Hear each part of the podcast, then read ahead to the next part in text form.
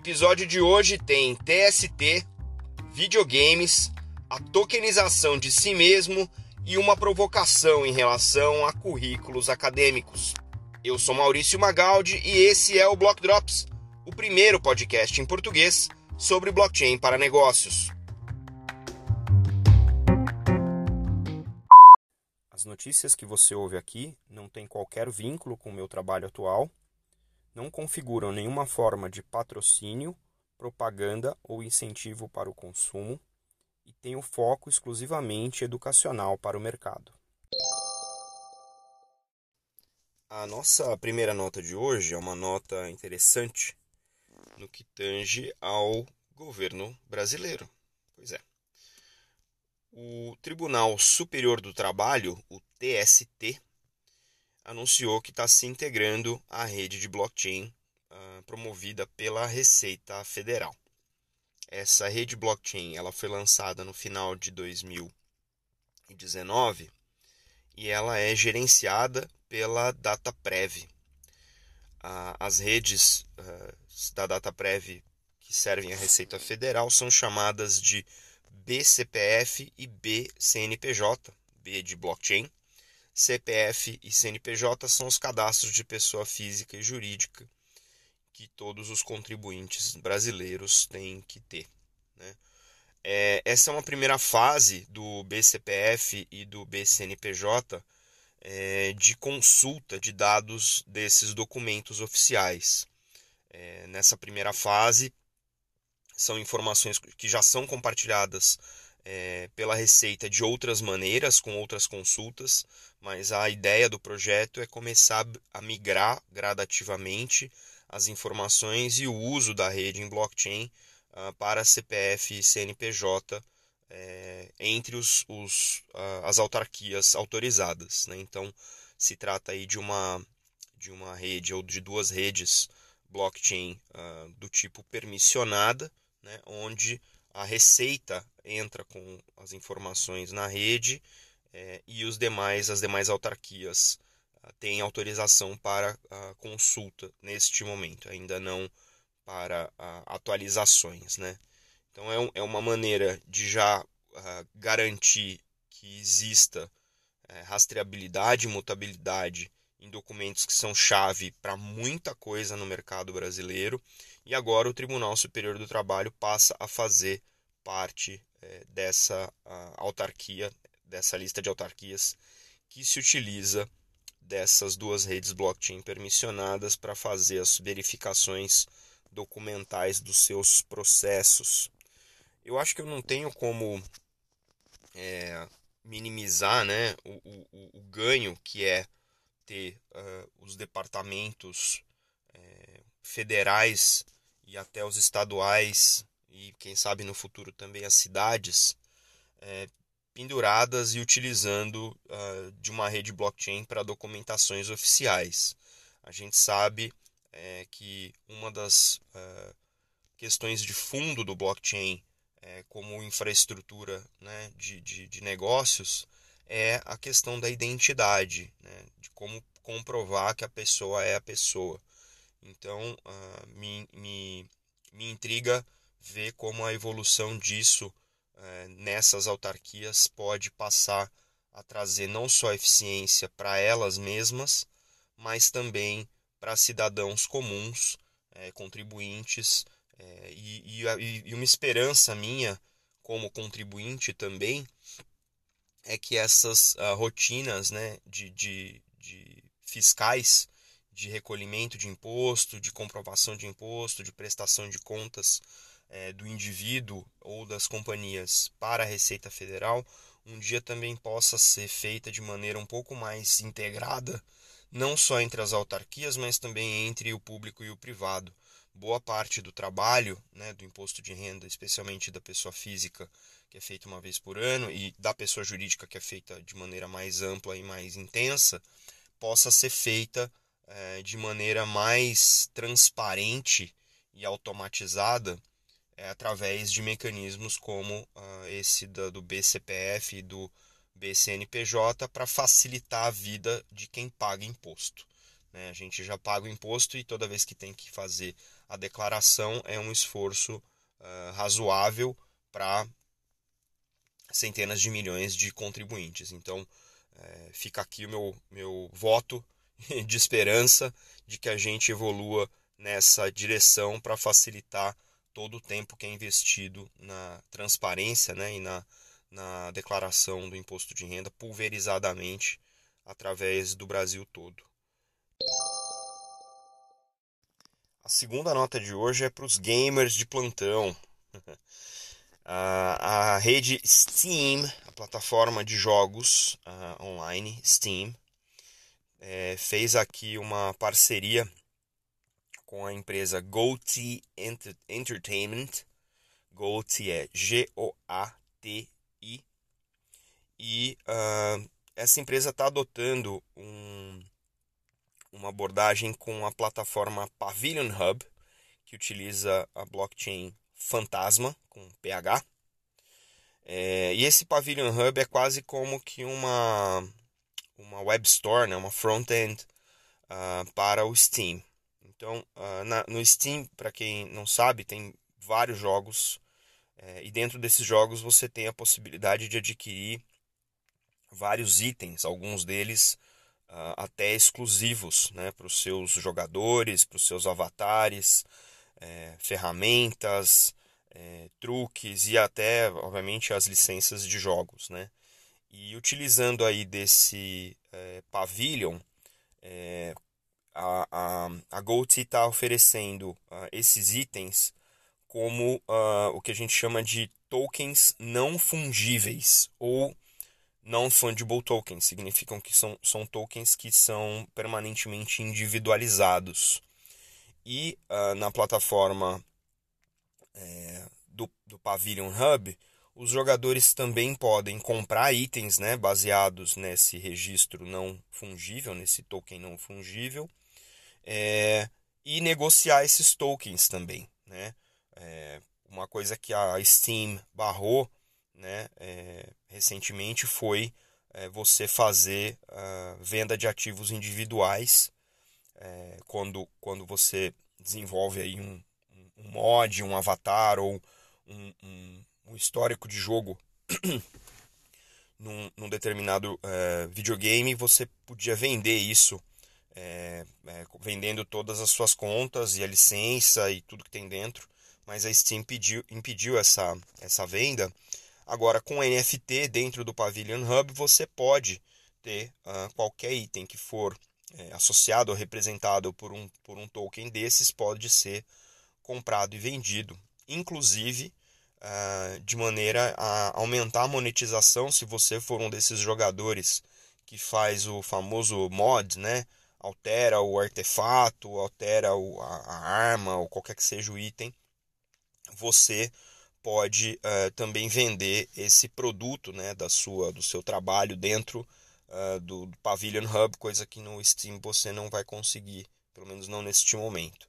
E para o lado dos desenvolvedores, né, os desenvolvedores podem é, utilizar é, esse, esse back-end do Pavilion para oferecer esses itens tokenizados e pacotes de expansão dentro do jogo, dentro da plataforma uh, Steam, através desse uh, Pavilion. Né? E o que é interessante é que para os desenvolvedores você não precisa necessariamente conhecer de blockchain para fazer a tokenização daqueles uh, ativos digitais únicos dentro do jogo. A gente já falou de videogame, blockchain aqui, né? é, como isso é uma, é uma nova modalidade é, dentro do mundo dos jogos para monetização é, e, e para outras finalidades né, de, de gestão desses ativos digitais dentro do ambiente dos videogames. Mas o que eu acho interessante aqui é a Steam tá dando esse passo, né? A Steam é uma plataforma grande, é, tem milhões de jogadores, é uma plataforma que tem uma comunidade muito ativa, não só de jogadores, consumidores, mas também de mídia em cima e também de plataformas de desenvolvimento de jogos oferecendo seus jogos através dessa plataforma.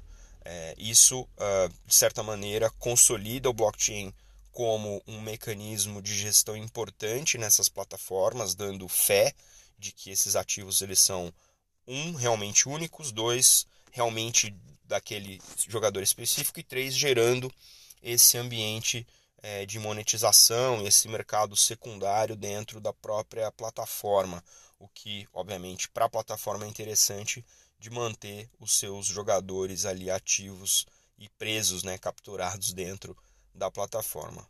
Vamos ver quais outras plataformas vêm nesse movimento, mas isso parece ser interessante. E depois também é, tentar entender como que a, a, interoperabilidade entre todos esses blockchains que estão sendo utilizados é, nesses ecossistemas de jogo é, vão passar ou não passar a serem interoperáveis conforme a interoperabilidade for sendo resolvida entre as diferentes uh, variedades de blockchain.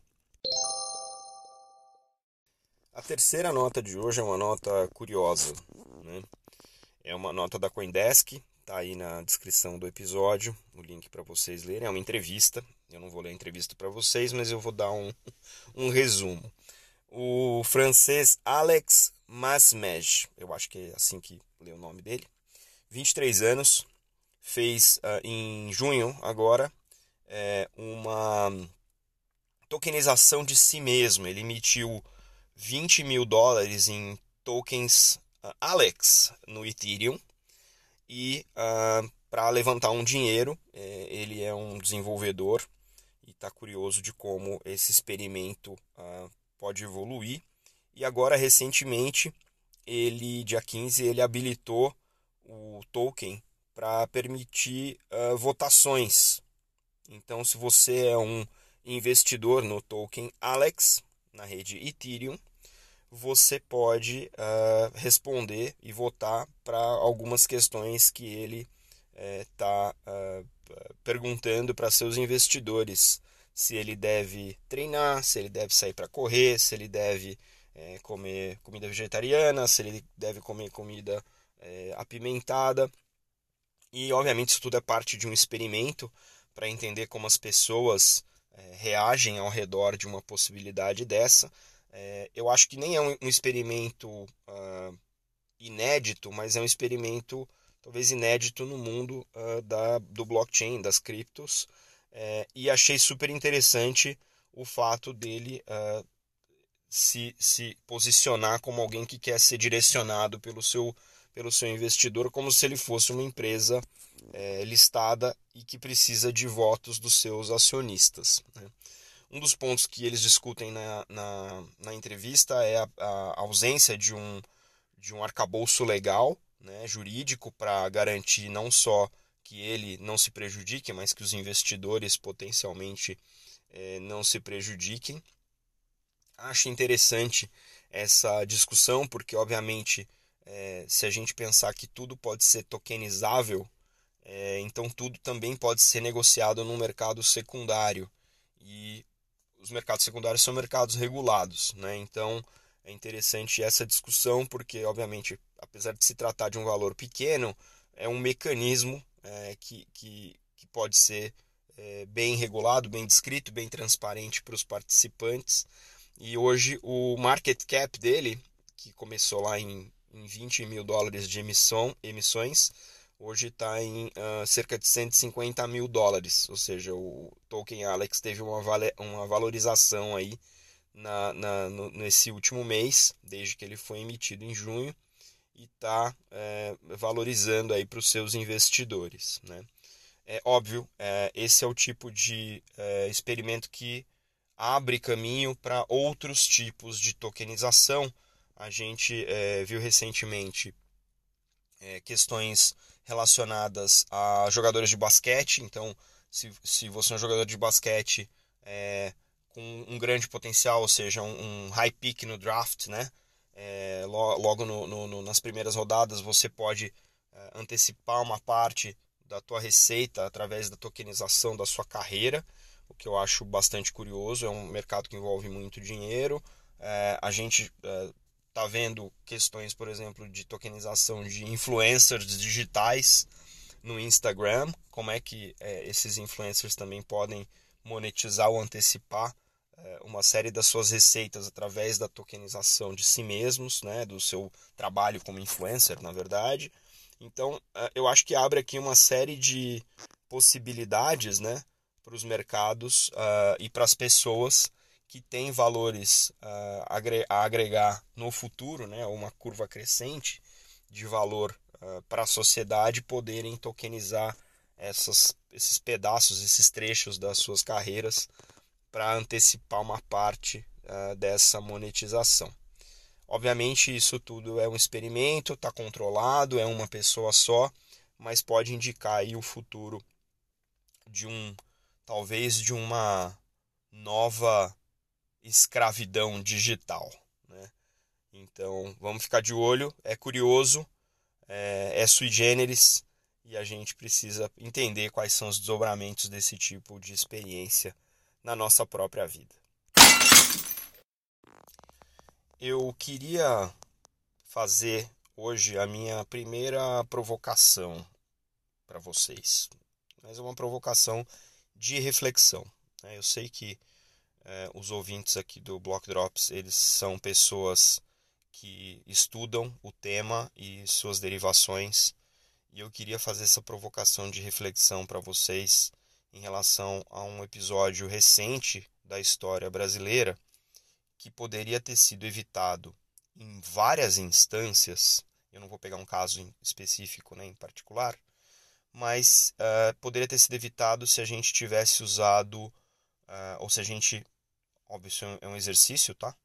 Se a gente pudesse utilizar uh, de blockchain para resolver essas questões de confiabilidade, transparência e até idoneidade. Né?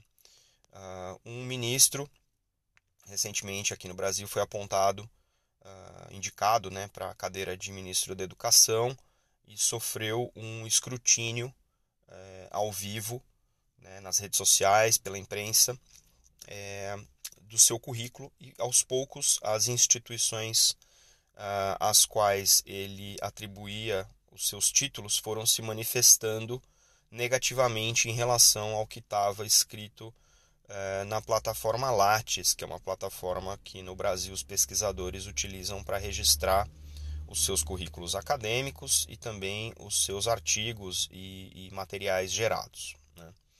É, o currículo Lattes foi desmentido, o currículo Lattes foi alterado durante esse processo pelo próprio uh, candidato a ministro e uma série de uh, cargos é, vou, vou dizer aqui supostamente técnicos, recentes também foram identificados que uh, como, como um posicionamento equivocado ou uh, levado a crer que a pessoa tinha um determinado título de uma determinada uh, instituição e não tinha, ou porque não tinha concluído, não tinha entregue a tese, não tinha feito a defesa, ou porque só tinha feito uh, algumas disciplinas ou porque estava pensando em fazer um determinado curso em uma determinada faculdade ou escola com uh, uma grande reputação e, obviamente, essas informações, quando vieram à tona, ou foram apuradas e desmentidas ou foram desmentidas pelas próprias instituições.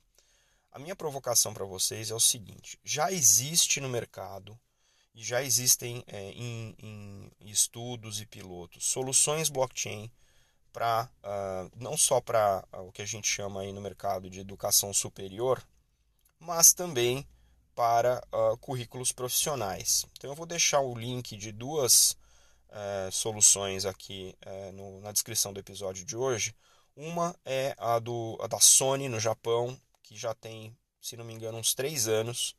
Essa é uma solução em que ah, as escolas se plugam nessa blockchain e vão ah, aos poucos construindo o currículo, né, a jornada do estudante ao longo da sua vida acadêmica, de modo que quando for necessário fazer a consulta desses dados, eles estão registrados no blockchain pelo órgão emissor daqueles títulos ou daquelas notas para aquele currículo daquele é, aluno e podem ser recuperados ao longo do tempo pelas escolas subsequentes, né, de nível mais superior, conforme esse aluno for graduando, mas também para comprovação de é, currículo acadêmico é, no mercado corporativo, que é bastante relevante.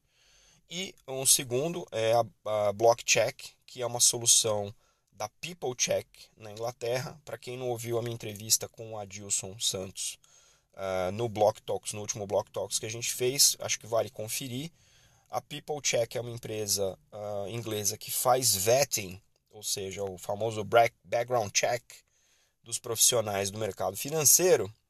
E agora, a partir é, desse ano, fez essa solução em blockchain, onde ela registra isso em blockchain e dá a chave para o profissional que está sendo uh, revisado para que ele possa permitir acesso às suas informações por um potencial empregador.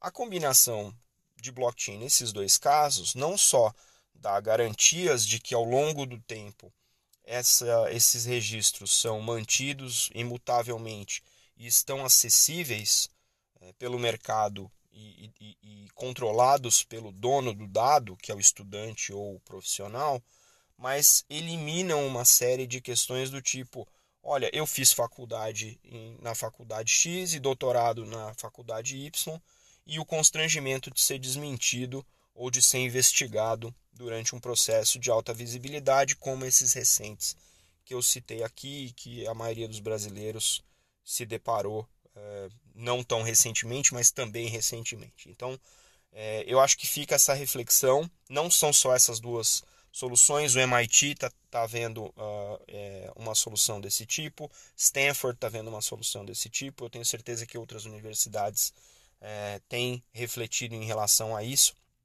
E eu acho importante que essa discussão que veio, veio à tona agora em relação a esse episódio recente da nossa história possa ser resolvido com pessoas pensantes como vocês que ouvem o Block Drops Podcast naquilo que a gente vê como a fronteira da confiabilidade dos mercados.